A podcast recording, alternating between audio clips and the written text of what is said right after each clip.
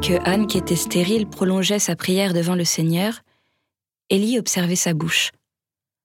Anne parlait dans son cœur. Seules ses lèvres remuaient et l'on n'entendait pas sa voix. Élie pensa qu'elle était ivre et lui dit Combien de temps vas-tu rester ivre? Cuve donc ton vin Anne répondit Non, mon Seigneur, je ne suis qu'une femme affligée. Je n'ai bu ni vin ni boisson forte. J'épanche mon âme devant le Seigneur. Ne prends pas ta servante pour une vaurienne. C'est l'excès de mon chagrin et de mon dépit qui m'a fait prier aussi longtemps.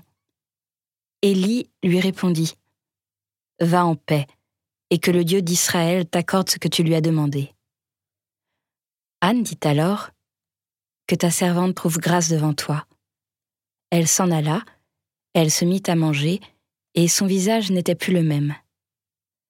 Le lendemain, Elkana et les siens se levèrent de bon matin. Après s'être prosternés devant le Seigneur, ils s'en retournèrent chez eux, à Rama. Elkana s'unit à Anne, sa femme, et le Seigneur se souvint d'elle. Anne conçut, et le temps venu, elle enfanta un fils. Elle lui donna le nom de Samuel, c'est-à-dire Dieu exauce.